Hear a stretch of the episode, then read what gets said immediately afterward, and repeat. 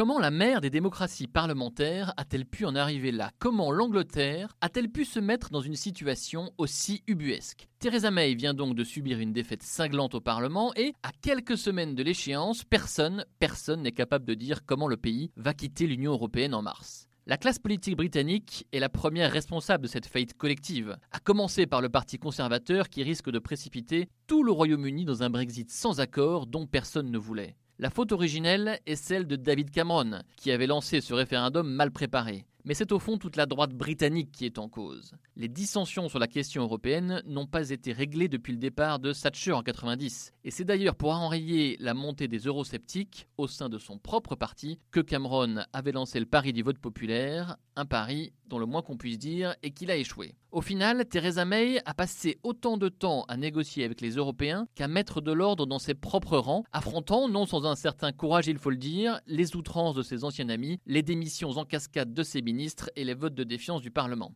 Alors ne parlons pas des irresponsables qui ont expliqué que le Brexit allait se solder par des lendemains qui chantent. Ne parlons pas des menteurs qui ont manipulé l'opinion en s'appuyant sur les tabloïds les plus douteux. Ne parlons pas non plus des cyniques tellement occupés à concocter leur campagne populiste qu'ils en ont oublié d'imaginer un plan de route pour la suite. C'est toute la classe politique britannique qui s'est ainsi discréditée. Et le résultat des courses, eh bien c'est que le Royaume-Uni est aujourd'hui fissuré, sans capitaine, sans cap ni gouvernail, incapable de mettre en œuvre ce que le peuple lui a souverainement signifié il y a plus de deux ans, organiser une sortie ordonnée de l'Union européenne. Un deuxième référendum peut-il maintenant être organisé? On peut en douter. Quelle question poser en effet? Faut-il voter sur l'accord négocié par Theresa May ou bien remettre en cause tout le Brexit? On ne sait pas. Mais au fond, l'alternative est claire. Le Royaume-Uni doit désormais choisir entre le reniement d'une promesse absurde et un désastre économique dont le peuple britannique sera malheureusement la première victime.